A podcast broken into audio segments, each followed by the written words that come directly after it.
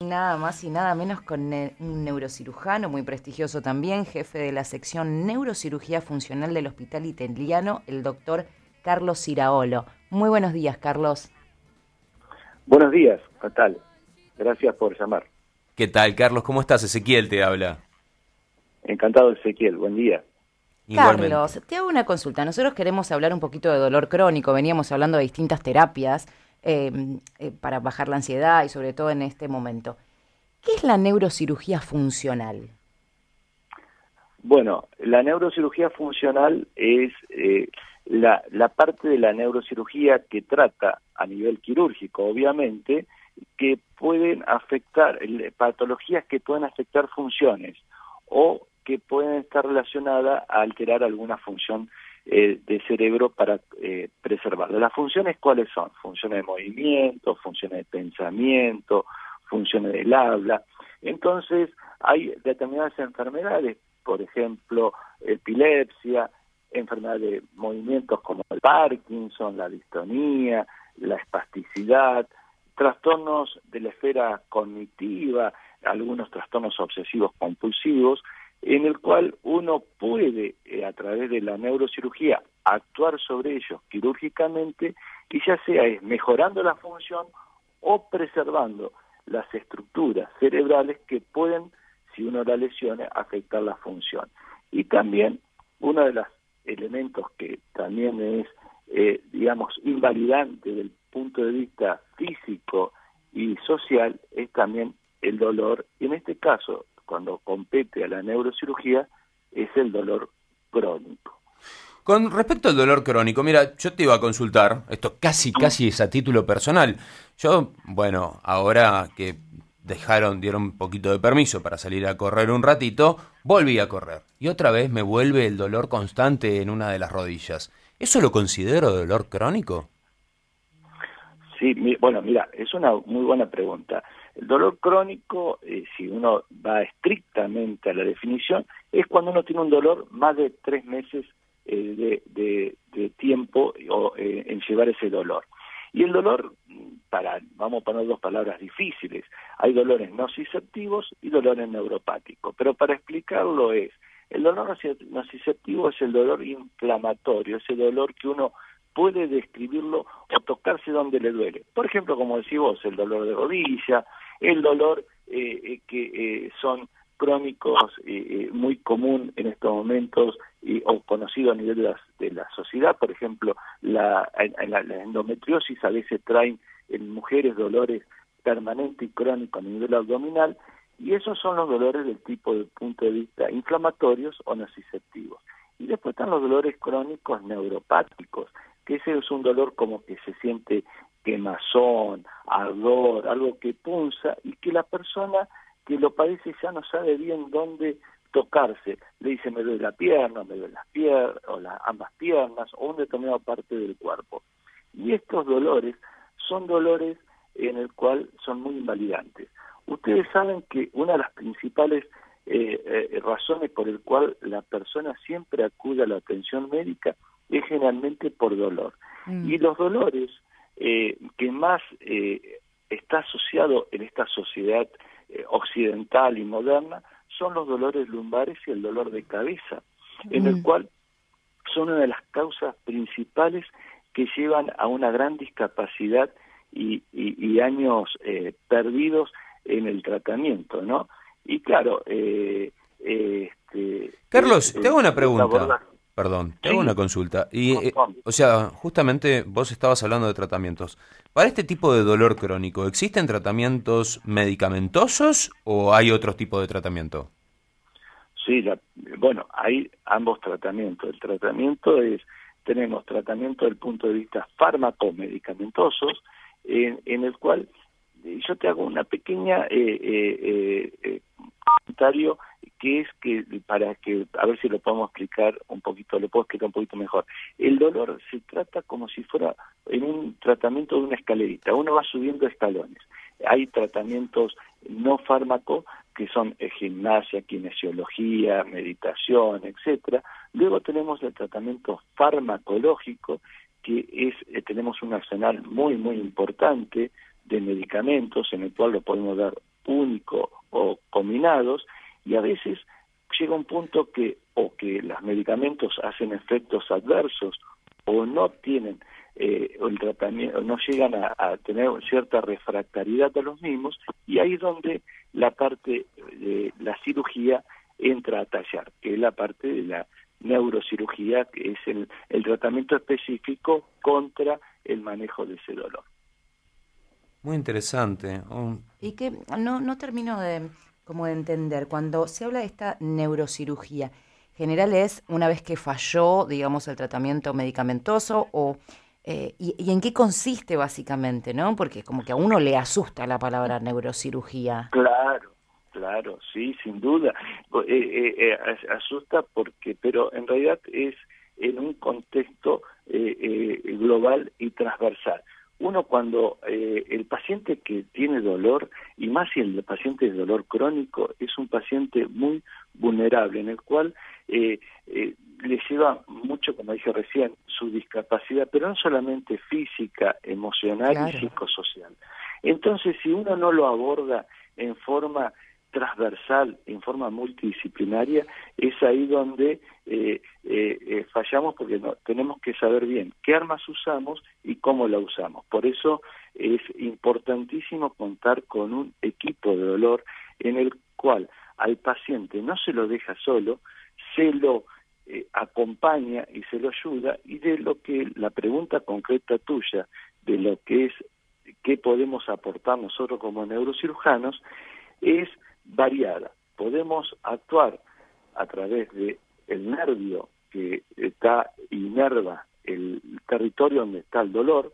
Muchas veces otra forma es que uno toma medicación, esa medicación le hace muy bien, pero la medicación porque para que ingrese por vía oral o por vía endovenosa hay, eh, tiene que tener una importante dosis para que llegue al sistema nervioso de fármaco y eso a veces trae efectos adversos, entonces uno puede colocarle un catéter, hablo así, un tubito a nivel directamente en, en el líquido, eh, que es el líquido cefalorraquídeo en la médula, y le da bajísima dosis de fármacos este, sin que tenga los efectos adversos de los fármacos. Eso se llaman bombas de infusión. Mm.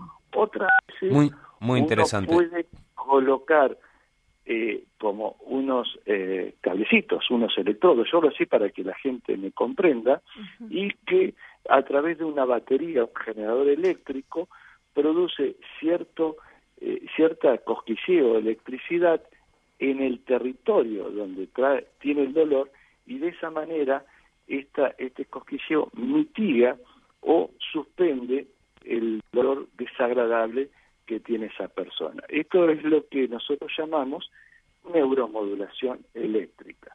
¿Y, suele tener buenos resultados? O sea, ¿se termina el dolor después de esto? Sí, el tema es, es también muy, muy bueno en, decirlo. Es qué espera uno en los tratamientos de dolor. Por eso, perdón que sea tan insistente en el trabajo multidisciplinario para cuando uno llega al procedimiento quirúrgico, debe tener muy bien seleccionado al paciente. ¿Y qué significa seleccionado? En el que el paciente cumpla los requisitos para estas terapéuticas, esté en un buen eh, eh, eh, conocimiento o comprensión de los actos que se le va a hacer y qué es lo que uno busca con eso, es mejorarle el dolor como mínimo un 80% de lo que padece. Y si tenemos cumple todos estos requisitos, generalmente el resultado se logra lo que uno que uno busca, que es mitigar el dolor. Sabes que acá te, te, queremos retransmitir un mensaje de una oyente que es la mamá de Sofía Sosa, que dice que mm. operaste a su hija de epilepsia refractaria y que tenés el mejor equipo, así que te queremos retransmitir esto. Y, me parece ah, que sí, y aparte del dolor crónico, con todo lo que nos has comentado de, la cantidad de, objetivos terapéuticos que tiene para un montón de enfermedades, me parece impresionante.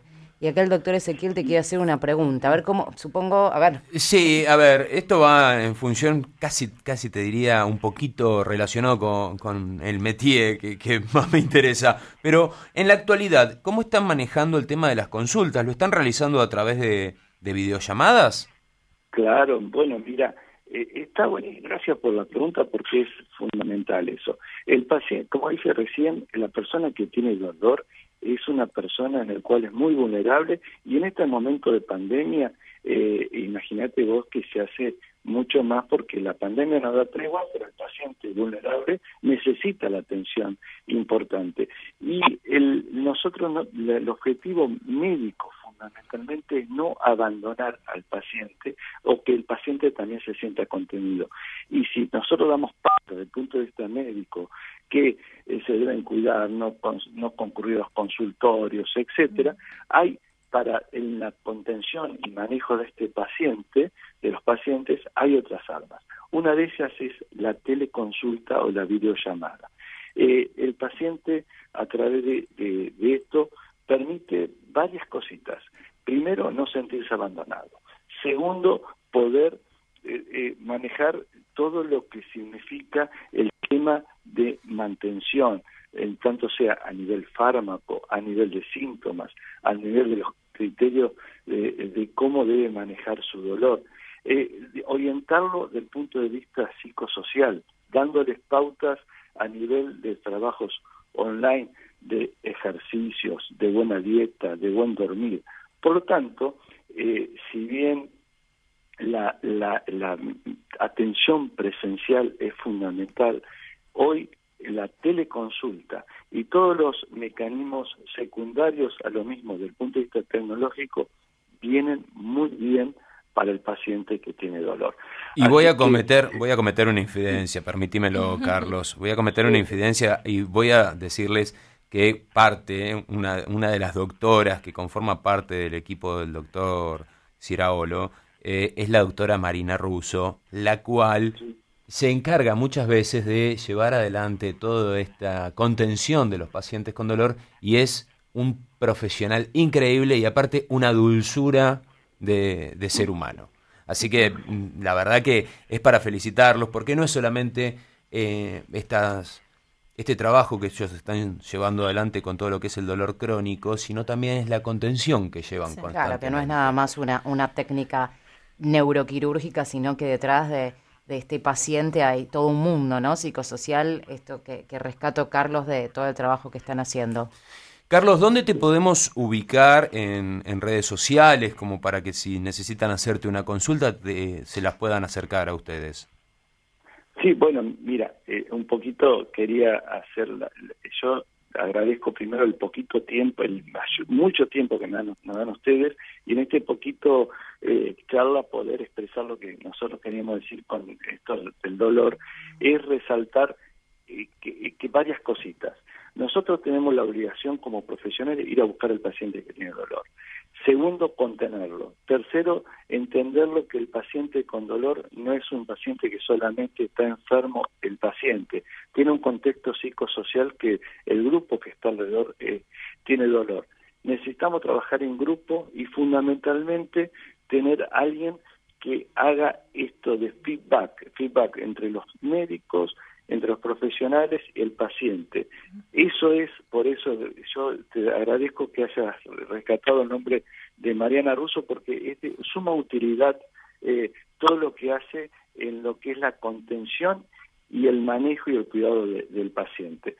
Nosotros somos un grupo en el cual, bueno, yo trabajo, como, como bien me presentaste, en el hospital italiano, eh, eh, dentro de la sección de neurocirugía, eh, tanto sea pediátrico como adulto. Y bueno, tenemos la forma de contactarnos es a través de ahí o fundamentalmente a través de Mariana, que es, María Ana, no es Mariana, sino es María Ana Russo con dos S, que es la persona en la cual muchas veces es el trabajo más difícil, que es lo que decíamos, es el, ir a buscar al paciente, contener al paciente y cuidar al paciente y hacer una, nuestra relación. Lo que sí podemos para ir eh, dando nuestro lo que queremos decir es que en este feedback entre la familia, el paciente y el médico, hoy en esta situación de pandemia lo podemos hacer y mucho mejor si eh, contamos con la nueva tecnología, la teleconsulta, y por último, es como médico asumir la responsabilidad que en casos que requieran tratamiento médico activo, podemos ofrecérselo en un ambiente que sea un hospital seguro, sea un hospital preparado para que se cuide, tanto sea al, paciente, al familia, como al personal que atiende eh, en ellos, ¿no? Nuevamente un millón de gracias. La verdad que es un tema que da para mucho más. Te vamos a volver a molestar, Carlos. Eh, les recordamos a nuestros oyentes que hablamos con el doctor Carlos Iraolo, es el jefe de sección neurocirugía funcional del Hospital Italiano. Eh, Carlos, muchísimas gracias por habernos atendido, muchas gracias por, por todo lo que nos comentaste y te comprometemos a que más adelante seguramente te volvamos a, consultar. Muchísimas gracias, Carlos. El agradecido soy yo, muchas gracias, a disposición y realmente los felicito porque, bueno, me permiten en un programa de radio que tiene difusión este, eh, importante poder expresar un poquito de lo que hacemos nosotros, pero fundamentalmente para eh, poder llegar a, a, la gente que padece este, este, este problema, que tiene soluciones y hay soluciones que uno, si lo permite seleccionar correctamente, lo puede lograr. Así que el agradecido soy yo. Muchísimas gracias, Carlos. que eh, tengas buen día. Carlos, buen día.